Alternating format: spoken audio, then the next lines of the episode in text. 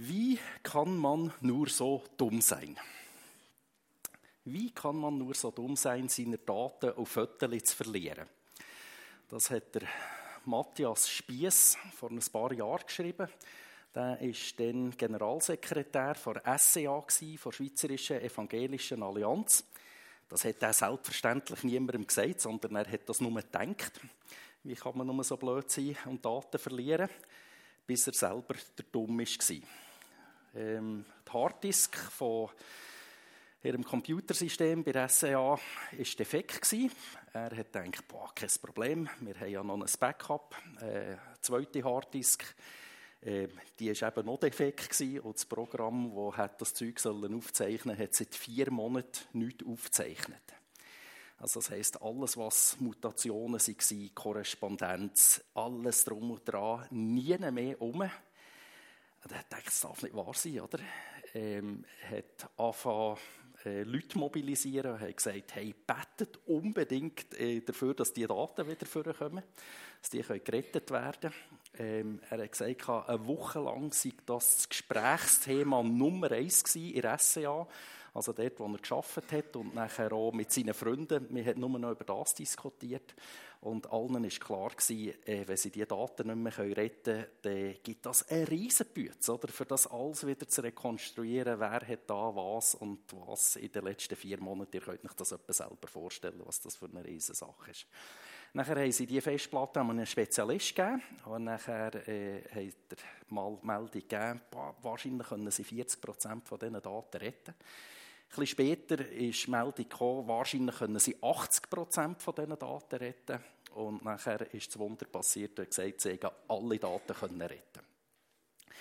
Ähm, hier vorne, ich habe es letzten Sonntag gesagt, wenn wir so ein paar äh, Bilder aufhängen als Erinnerung, wenn es um das Thema Rettung geht, wäre natürlich ein Rettungsring äh, sehr angebracht gewesen. Aber ich habe jetzt gedacht, also wenn ich schon das Beispiel von Matthias Spiess bringe, dann müsste das irgendwie so ein Computerstick sein, also quasi wie eine externe Festplatte, oder, wo die Sachen eben gespeichert werden, wo man die Sachen kann retten kann. Ich tue das dann anschliessend nach dem Gottesdienst da vorne in einen Bilderrahmen hinein. Kathrin Gaffner hat es schon gesagt zum Anfang, äh, unser Jahresthema Tiefgang. Da wollen wir uns im ersten Quartal mit dem Thema Evangelisation beschäftigen. Unter Evangelisation verstehen wir, dass wir Menschen die gute Nachricht von Jesus Christus erklären, bringen, es ihnen sagen. Dass Jesus für uns gestorben ist, dass er auferstanden ist, wenn wir an ihn glauben, dass wir gerettet werden die gute Nachricht muss erklärt werden. Und das spielt auch nicht so eine Rolle, ob jetzt das in einem persönlichen Gespräch ist, mit einem guten Buch, äh, mit einer Fernsehsendung, mit YouTube-Beiträgen, mit einem Anlass, wo das erklärt wird. Das spielt keine Rolle, auf welche Art und Weise dass das passiert. Ich weiss von einigen von euch, die das schon gesagt haben, und ich schließe mich dort voll und ganz ein, ähm, wir wünschen uns ein bisschen mehr Mut, ähm, auf die Leute zuzugehen und ihnen von Jesus Christus zu erzählen. Also das ist auch ein Wunsch von mir. Und darum haben wir eben das Jahresthema gewählt, Tiefgang. Das ist ja jetzt nicht irgendein neues Thema, wo wir noch nie darüber geredet haben, sondern wir haben dort auch schon Fortschritte gemacht. Ich weiss das auch von einzelnen Leuten, die mir das äh, gesagt haben. Aber wir wünschen uns dort eben noch ein bisschen mehr. Oder dass wir einen Schritt vorwärts kommen. Oder dass wir das eben können verteufeln können. Und darum das Thema Tiefgang. Ich finde die Geschichte von Matthias Spiess so gut, weil sie mal uns auf einer völlig anderen Ebene zeigt, was Rettung kann bedeuten kann. Wir sind alle nicht unterbeschäftigt. Äh, eben die riesen Bütze, die da auf diese Leute wären zugekommen, wenn die Daten wären verloren gewesen.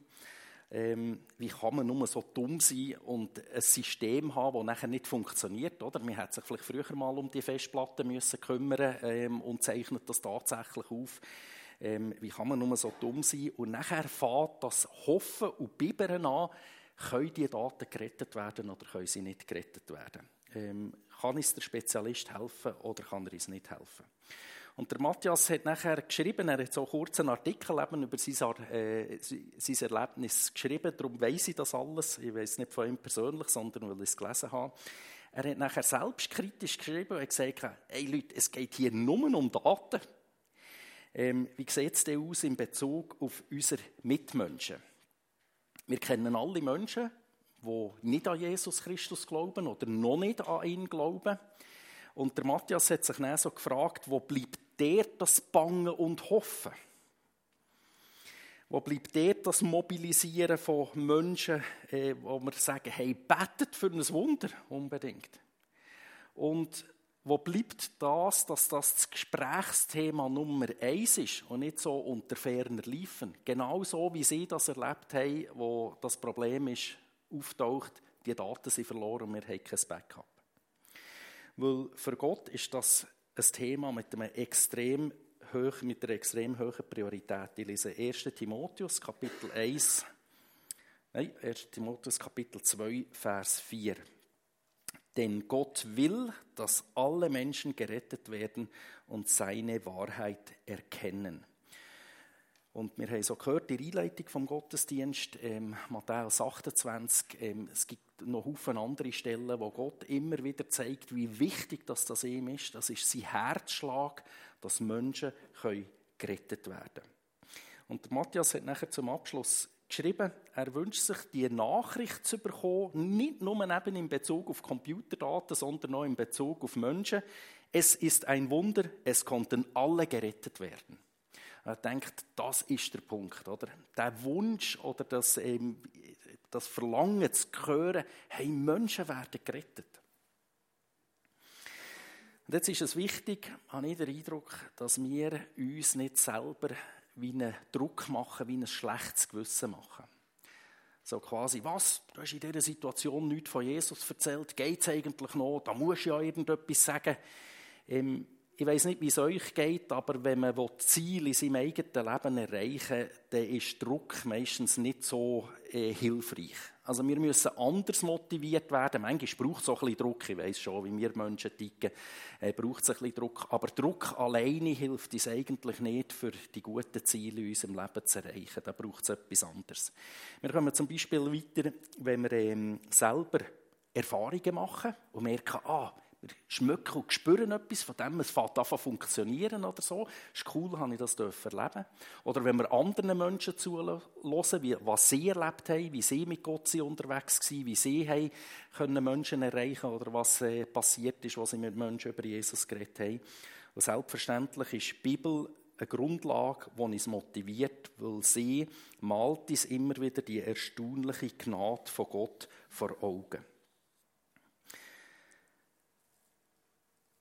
Dass jemand so großzügig vergibt, ohne irgendwelche Leistung zu erwarten oder irgendeine Bezahlung, das ist etwas, was unsere Welt grundsätzlich nicht kennt. Mir ist schon klar, es gibt immer wieder Beispiele unter uns Menschen, wo das trotzdem funktioniert, wo so eine Art von dieser Gnade aufblitzt in unserem Leben, selbstverständlich. Aber es ist kein typisches Merkmal von unserer Gesellschaft, dass das quasi wie unsere Kultur wäre, dass wir Gnade leben. Das war früher nicht so gewesen und das ist auch heute nicht so in unserer Gesellschaft. Sondern ich gehe arbeiten und für das bekomme ich Lohn. Ich bringe Leistung und für das werde ich zahlt. Das ist bei uns eigentlich das Normale in unserer Gesellschaft.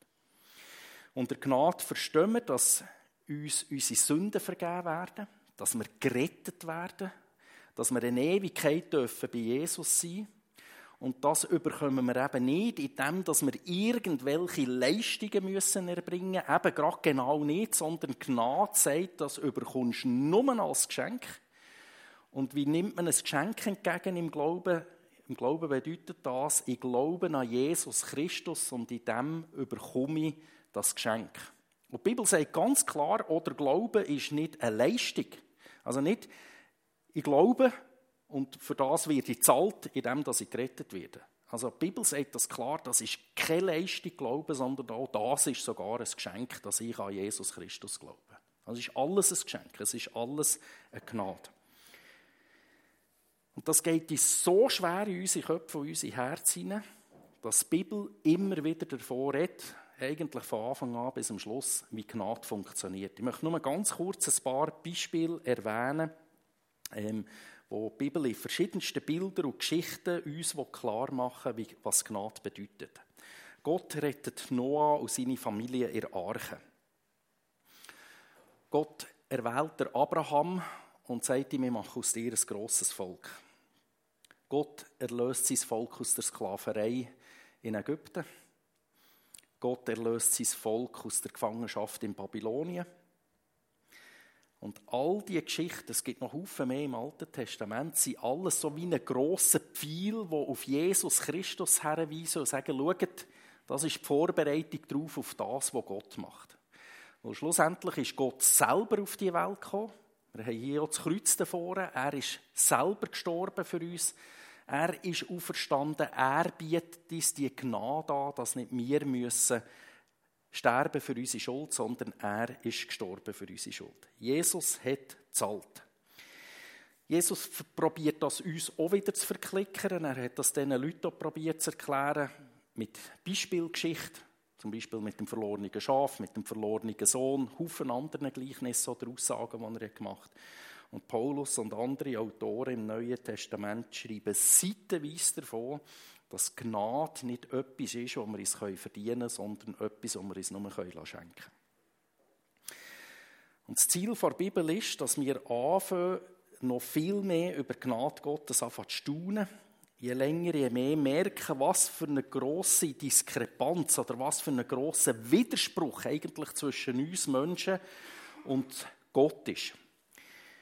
Die Bibel korrigiert es und sie zeigt es im wir haben ja immer wieder so ein bisschen den Eindruck, oder ich sage es persönlich, ähm, ich habe den Eindruck, irgendwie bin ich ja schon okay, oder? So schlimm wie die anderen Leute bin ich eigentlich nicht, oder? Klar brauche ich auch Vergebung, logisch. Und die Bibel will das korrigieren und uns zeigen, dass wir eigentlich doch nicht so gut sind, wie wir immer denken. Das ist die eine Seite. Und die andere Seite, sie will uns zeigen, dass die Gnade und Barmherzigkeit noch viel, viel größer ist, als wir bei uns jetzt wieder vorgestellt haben. Also das hat Dimensionen, die deutlich größer sind als unser Vorstellungsvermögen. Und das macht die ganze Sache so schwierig. Ähm, ein biblisches Beispiel dazu, was passiert, wo der Jesaja eine Vision hatte von Gott und Gott gesehen hat also er hat ihn gar nicht richtig gesehen, sondern er hat nur den Saum des Kleides gesehen. Also irgendwie ist nicht vorstellbar, oder? Der Saum vom Kleid hat den ganzen Raum ausgefüllt. Also irgendwie hat er nur das Kleid gesehen von Gott. Was passiert? Halleluja, preis den Herrn. Nein. Jesaja Kapitel 6, Vers 5. Entsetzt rief ich, ich bin verloren, denn ich bin ein Sünder. Und hier spürt man oder sieht man etwas deutlich von dem, wenn wir zu Gott kommen da ist seine Gnade und seine Größe noch viel, viel größer und plötzlich merken wir, im Gegensatz zu ihm bin ich eigentlich noch deutlich schlechter, als ich gemeint habe. Und jetzt geht es nicht darum, auf dieser Sünde umzuhacken, sondern es geht darum, dass die Gnade umso größer ist. Oder wenn wir das fast ausgleichen und finden, boah, eigentlich sind wir gut und ja, ja, ein bisschen Gnade brauchen wir auch noch, dann fangen wir nicht an zu staunen über Gnade. Erst wenn wir merken, was für eine grosse Diskrepanz das dazwischen ist, können wir unser Herz auftun und denken, hey, liebe Leute, ich habe es definitiv nicht verdient, dass Gott mit mir gnädig ist. Ich wüsste nicht wegen warum. Und umso größer erscheint uns nachher die Gnade und die Liebe und die Barmherzigkeit von Gott. Wenn ich mal noch im Bild bleibe, eben mit den Computerdaten, oder, die müssen gerettet werden müssen, äh, die Daten sind definitiv futsch. Ich kann diese Daten nicht holen. Und wenn sie der Spezialist nicht wieder herstellen und retten kann, dann sind sie absolut verloren. Die bringt niemand mehr her. Und jetzt äh, nicht im Bild gesprochen, sondern vor der Bibel her geredet, der Spezialist für unsere Sünden ist nur einer und das ist Jesus Christus. Er ist der Einzige, der es schafft, dass die Daten nicht verloren gehen. Er ist der Einzige, der Daten retten kann. Er ist der Einzige, der Menschen retten kann. Darum leset bitte immer wieder der Bibel, leset die Geschichten und seht dort dahinter, fällt an staunen über die grosse Gnade. Eben gerade im Alten Testament mit diesen Geschichten über das Volk Israel, wo man merkt, wie blöd sind die, oder? Und wie gnädig ist Gott immer wieder. Und zu merken, mit mir geht Gott eigentlich genau gleich um. Ich bin genau gleich blöd. Und ich brauche genau gleich die Vergebung und die Gnade, wie das Volk Israel sie dann gebraucht hat. Betet dafür, dass uns die Gnade immer wieder tief berührt und tief bewegt, dass sie groß wird und richtig aufstrahlt. Weil das ist eine grosse Entlastung und eine grosse Freude zu wissen, nicht ich muss mich retten, nicht ich muss irgendetwas dazu tun, sondern Gott erledigt das für mich. Das ist ja die grosse Entlastung. Ich muss gar nicht dafür schauen, habe ich genug dafür gemacht oder nicht, weil es ja nicht an meiner Leistung liegt. Und in diesem Sinn ist Gnade absolut kostenlos. Und das ist etwas, was uns so schwer in den Kopf hineingeht, in unser Herz hineingeht. Ist mir schon klar. Äh, Nachfolge an Jesus Christus, die kostet uns sehr wohl etwas. Aber der Punkt, wenn es um die Rettung geht, dort können wir nichts und müssen wir nichts dazu beitragen, dürfen wir nichts dazu beitragen. Das ist absolut ein Geschenk von Gott. Der Glaube an Jesus Christus lenkt völlig aus. Und an diesem Punkt stresst es mich jeweils. Ich denke, Albe ist am Sonntagmorgen hier vor euch. Das ist viel zu wenig, was ich über Gnade Gottes sagen kann. Es müsste viel mehr sein. Ich müsste viel mehr können schwärmen und das noch viel mehr grösser können machen Das ist viel zu wenig. Das ist. Und es müsste so sein. Und noch grösser und noch grösser. Ähm, ich habe vorhin so gedacht, das ist der Vorteil, wenn man äh, so mit einer Predigt durch die Woche geht und weiss, was man am Sonntag predigt. Die Lieder, die er hat ausgelesen super, oder? Wir haben von dem gelesen, ähm, Gott ist grösser, er macht das, es ist Gnade. Ähm, wir haben es gesungen. Das ist so zum Beispiel eben eine Art, nebst dem Bibellesen zum Beispiel, wo wir uns mit reinnehmen können, auch wenn wir es uns vielleicht gerade nicht drum ist am Sonntagmorgen oder wir die Gnade gerade nicht so gross sehen oder wir schon irgendeinen Frust haben von dieser Woche, ähm, uns zum Beispiel so von Liedern mitzunehmen, Gott zu ehren und zu preisen, zu überlegen, was haben wir eigentlich gesungen hier und zu merken, boah, genau das ist die Gnade. Herr, wir danken dir, wir preisen dich, wir loben dich, wir ehren dich. Oder eben, wenn wir heute auch das Abendmahl nehmen, passt ja super heute. Ähm, zum sagen, da können wir die Gnade, wenn du sie vielleicht gerade diese Woche nicht gemerkt oder gecheckt hast, kannst du sie aufnehmen, du kannst sie schmecken, wir sehen es. Ähm, die Gnade, die Vergebung wird dir zugesprochen. Ich möchte noch ein biblisches Beispiel erwähnen, eben auch eins unter vielen, ähm, wo das zum Ausdruck kommt, dass Gott uns Menschen retten will. Ich habe eine Bibelstelle ausgelesen aus dem Römerbrief, Kapitel 10, Vers 9 bis 13. Römer 10, Vers 9 bis 13. Denn wenn du mit deinem Mund bekennst, Jesus ist der Herr, und wenn du von ganzem Herzen glaubst, dass Gott ihn von den Toten auferweckt hat, dann wirst du gerettet werden. Wer also von Herzen glaubt, wird von Gott angenommen und wer seinen Glauben auch bekennt, der findet Rettung. So heißt es schon in der Heiligen Schrift, wer auf ihn vertraut, steht fest und sicher. Da gibt es auch keinen Unterschied zwischen Juden und anderen Völkern.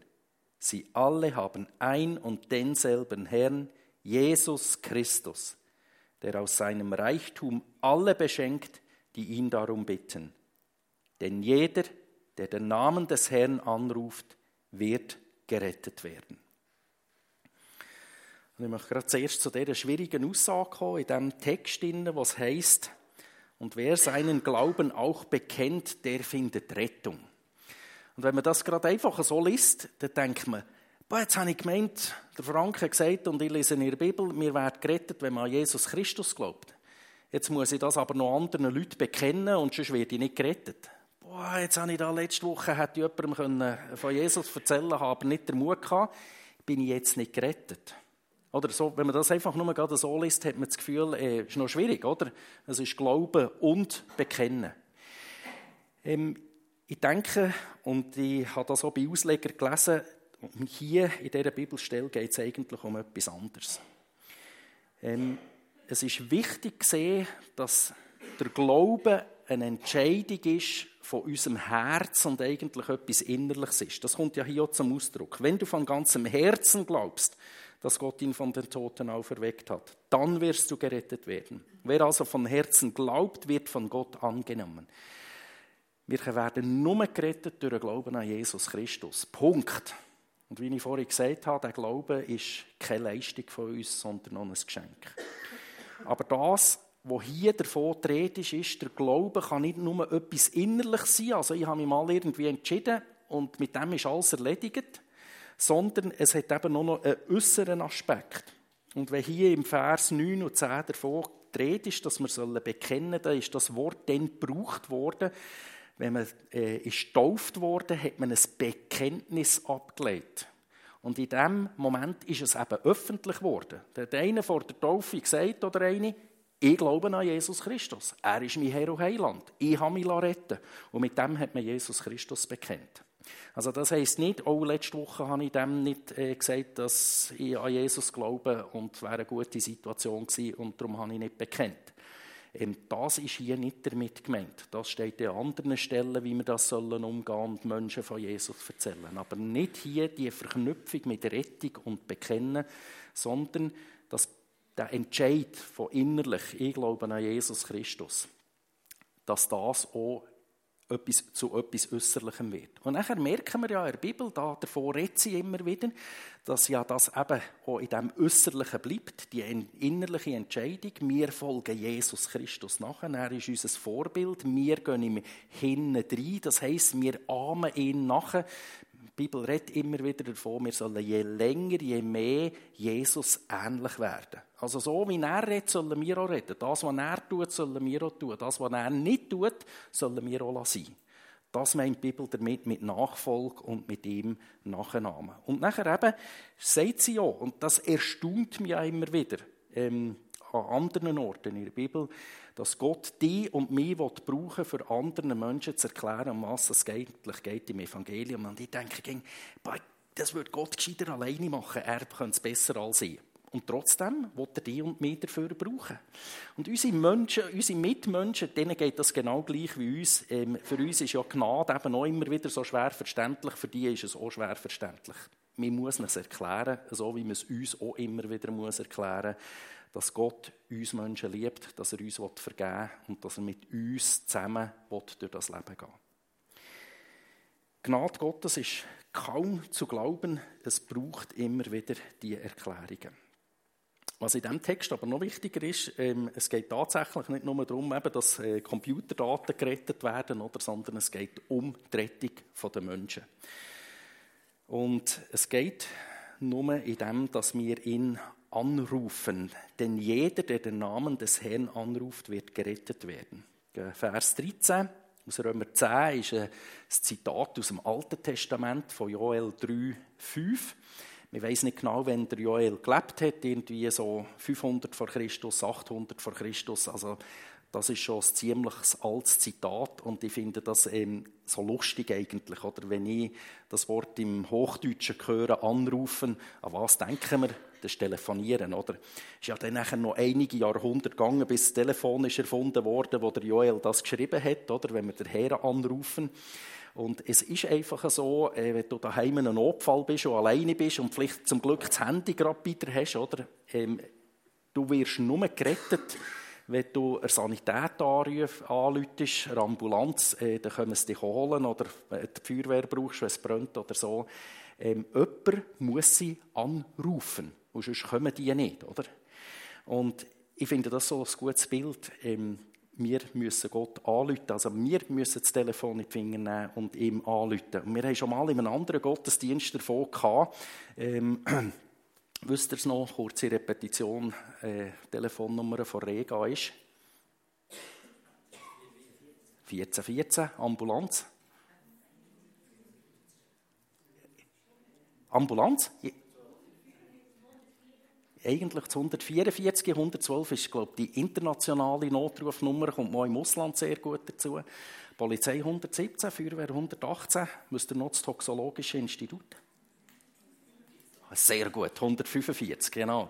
Das ist, wenn man Vergiftungen hat, oder? Ähm, die wissen, kennen alles. He? Alle Medikamente, alle Stoffe, die es gibt, äh, die wissen, ob man Kind ein bisschen abwäscht schöne äh, Abwaschmittel, äh, das nach Zitronen schmeckt, geschluckt haben, ob man jetzt mit Wasser muss nachher spülen oder gescheiter nicht. Ich glaube, dort gescheiter nicht. He? Das äh, kommt gar nicht gut raus, wenn das schaumt. Und wir haben das dann erwähnt, genau, ist immer gut Käse, das nützt für alles, gell? super. Ähm, und wir haben dann schon gesagt, im im Glauben ist es eben nicht eine Telefonnummer, die wir anrufen müssen, sondern in diesem Fall ist es eben ein Name, den wir anrufen müssen. Jesus Christus. Aber es ist genau das Gleiche. Oder? Wenn du Rega willst, 14, 14, wenn du gerettet werden, wenn es um Sünden geht, wenn du gerettet werden von Jesus, dann musst du Jesus Christus anrufen. Und dann wirst du gerettet. Ich finde das ganz ein cooles Bild. Und die Zusage, ähm, dass wir Jesus sollen anrufen und gerettet werden, das können wir immer wieder neu für uns im Glauben annehmen. Ähm, das lässt uns gelassen sein. Äh, wir wissen, wir haben Frieden mit Gott durch Jesus Christus. Das lässt uns Freude haben, Zuversicht, Hoffnung. Wir wissen, das ist nicht das Letzte, was wir hier haben auf dieser Welt. Ähm, wir gehen einer absolut herrlichen Zukunft entgegen, wo Jesus uns wird empfangen, wo wir ihn werden sehen von Angesicht zu Angesicht. Und in dieser Gnade dürfen verwurzelt sein. Ich glaube, das ist der Schlüssel für alles andere. Aus dem Boden raus muss das rauswachsen. Und darum äh, eben das Jahresthema äh, Tiefgang, tief verwurzelt sein in Gnade in Jesus Christus innen und dort kann nachher oben etwas rauswachsen. Ähm, Gott hat dich so wertgeachtet, dass er für dich persönlich eine Erlösung hat geschaffen Und dass er dich als Mensch, und du bist gerettet, wenn du an Jesus Christus glaubst. Der Schluss vor der Predigt. Ich möchte euch bitten, dass ihr den Schluss vor der Predigt nachher macht. Ähm, ich würde es extrem cool finden, wenn ihr kurz ein paar Sachen würdet erzählen wie ihr schon der Glauben habt mit Menschen, was ihr erlebt habt, was vielleicht geklappt hat, mit von Sachen erzählen, was nicht geklappt hat, kein Problem. Es muss auch nicht irgendetwas perfekt sein. Vielleicht ist etwas, hat etwas angefangen und ist jetzt noch nicht weitergegangen. Oder vielleicht habt ihr auch während der Predigt schon noch, ist noch etwas eingefallen, was ihr denkt, hey, das hat jetzt der Frank nicht erwähnt, dann dürft ihr das sehr gerne noch erwähnen. Vielleicht habt ihr auch noch eine Frage äh, zu irgendetwas, was ich gesagt habe, dürft ihr gerne eine Frage stellen. Ähm, ich komme dann nachher dazu. Ich möchte äh, noch zusammenfassen und uns auf die Daten zurückkommen von dieser SCA, äh, wo scheinbar sie verloren gegangen, ähm, externen Datenträger. Die Geschichte hilft mir, etwas zu spüren von dem, was bei Evangelisation oder bei Rettung wichtig ist. Der Matthias hat ja das mit wenigen Worten gut erfasst. Das Hoffen und Bangen können die Daten gerettet werden, können die Menschen gerettet werden. Das ständige Reden darüber, Thema Nummer eins. Das Betten, dass die Daten wieder kommen und nachher die Erlösung zum Erfahren, Daten können gerettet werden. Boah, zum Glück. Haufen Arbeit ist uns erspart worden. Stellt euch vor, was das würde heissen. Wir hoffen noch, bangen und bibbern für Menschen, die Jesus noch nicht persönlich kennen.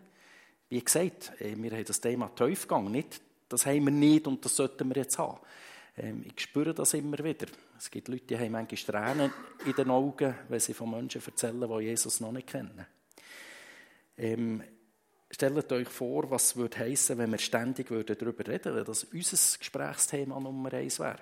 Nachher im Bistro zum Beispiel. Wenn wir Menschen mobilisieren und sagen, hey, betet dafür, dass die Menschen zum Glauben kommen, dass die gerettet werden können. Und wenn es nachher heisst, Halleluja, die Menschen sind gerettet worden.